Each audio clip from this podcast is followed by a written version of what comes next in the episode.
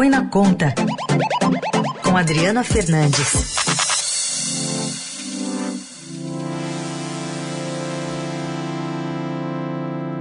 Hoje, excepcionalmente, um pouquinho mais tarde, a Adriana, que entra com a gente sempre às sete da manhã, às sextas-feiras, mas hoje, nesse horário, a gente apresentou aqui uma importante entrevista do Dr. Gonzalo Vecina, né, fundador da Anvisa, orientando os pais assim a seguirem com a vacinação dos filhos contra a Covid, apesar da operação em contrária e do orientação em contrária do governo federal e da manutenção por vários estados e municípios. Mas agora a economia. Oi, Adri, bom dia. Bom dia, Raíssa. Muito importante essa recomendação é. do professor Vencina. Bom, a gente quer falar com você, o Bombig falou há pouco da repercussão política, mas queremos também ver o aspecto econômico dessa decisão do presidente Bolsonaro de elevar o imposto sobre operações financeiras até dezembro para bancar o novo Bolsa Família. E aí, como é que você vê, Adri? Mas essa notícia, obviamente, não é bom, não é bom sinal. O presidente, é, para atender o Bolsa, o, Bolsa Família, fazer o seu novo Bolsa Família, que tem o nome agora de Auxílio Brasil, ele resolveu, é, decidiu aumentar o IOF, Imposto sobre Operações Financeiras, que incide sobre os créditos, financiamentos, e um cenário muito ruim, um cenário de alta de juros e encarecimento do crédito. A Selic está subindo, a Selic, juros básicos da nossa economia, está subindo, vai continuar subindo para controlar a inflação, e essa a elevação pressiona o crédito e é um, é um momento muito ruim, porque é, vai ajudar a esfriar ainda mais a economia. São poucos, poucos meses, mas é uma medida que, na contramão desse, desse da, do, que, do que precisa né, na economia brasileira. Bem, agora, Adri, é, a gente está num momento também é, de endividamento, né? Problemas aí para as pessoas que às vezes vão ali num tentam, né, um empréstimo, um consignado, alguma coisa assim. Isso impacta também, né? Impacta o, o muita, muitas as pessoas endividadas elas precisam é, renegociar o seu crédito, né? Então é uma medida ruim é, mas tem um fundo né, também das contas públicas. Né? Ela vem, Raíssa, é importante é, a gente contar essa história aqui na rádio, ela vem para compensar uma exigência da lei de responsabilidade fiscal, que é a, uma regra da, da política fiscal brasileira, das contas públicas, muito importante, que exige que a, para, na criação de uma, de uma despesa permanente, que no caso é o novo programa social, é, o, haja uma compensação, uma compensação com aumento de receita ou corte de despesas por conta dessa, desse, dessa criação desse imposto, desse programa permanente. Todo mundo vai perguntar, mas são só poucos meses. O problema é que o governo tem que, ele por conta da lei eleitoral, ele tem que lançar esse, ele tem que fazer esse novo auxílio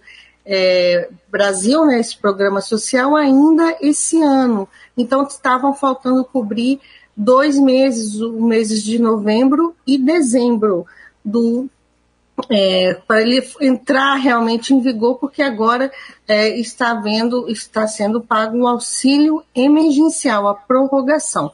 Para o ano que vem, o governo conta com a aprovação do imposto de renda, do projeto de reforma do imposto de renda, que já passou na Câmara e já está é, no Senado, para compensar o, o projeto tem algumas medidas de aumento de receita, para compensar uh, o novo programa. Então, é uma questão também uh, de regra fiscal que o governo está seguindo. O presidente Bolsonaro, que já deu várias demonstrações que queria driblar essa regra ou propor uma mudança. Ele, inclusive, reclamou, já reclamou em, nessas entrevistas que ele faz lá no chamado cercadinho do, do Palácio da Alvorada. Ele diz que é, toda hora vem a equipe econômica com essa história de compensação. Essa regra, Heisen, é muito importante porque ela evita, ela contém ah, medidas, né? Se fosse, se ela não tivesse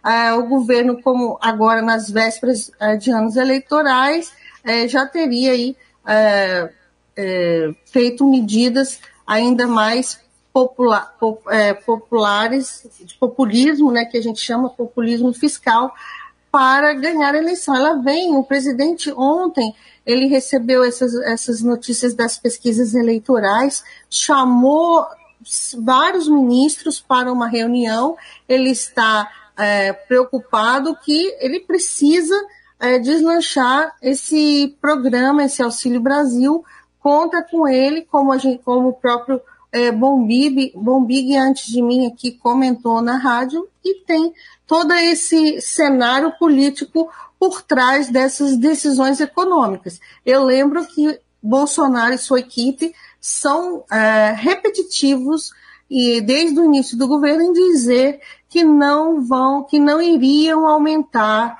é, o imposto, não iam aumentar a carga tributária. E eu já digo aqui, já antecipo a desculpa que eles sempre respondem, dizendo que é um momento temporário, mas Bolsonaro também já aumentou é, tributo esse ano para a, compensar a desoneração do diesel. Esse é um xadrez bem complicado, economia com política, tudo junto e misturado, Raiz. Muito bem, vamos acompanhar repercussões, o que, que vai acontecer com esse programa, até porque o presidente, né, o Estadão mesmo trouxe essa notícia, convocou ministros para buscar soluções que ele está procurando aí para o Bolsa Família e também com a questão dos precatórios, né, Adri? Sim, os precatórios é o grande calcanhar de Aquiles para os planos eleitorais do presidente. Está um embrólio danado, solução ainda não apareceu. Enquanto ela não aparecer, o mercado vai continuar turbulento, aumentando uh, o câmbio né, e, a, e os juros e é isso que incomoda aqui uh, os políticos e também o governo, porque o mercado dá esse recado e também é, exige deles uma resposta rápida que até agora não chegou, porque é difícil mesmo. É, o certo seria eles cortarem, por exemplo, as suas emendas parlamentares e outras despesas é, menos importantes, e isso ninguém quer fazer, Heisen. Muito bem. Tá aí, Adriana Fernandes com a coluna Põe na Conta, que está com a gente às segundas, quartas e sextas aqui no Jornal Dourado. Obrigado, Adri. Bom fim de semana. Bom fim de semana até segunda-feira.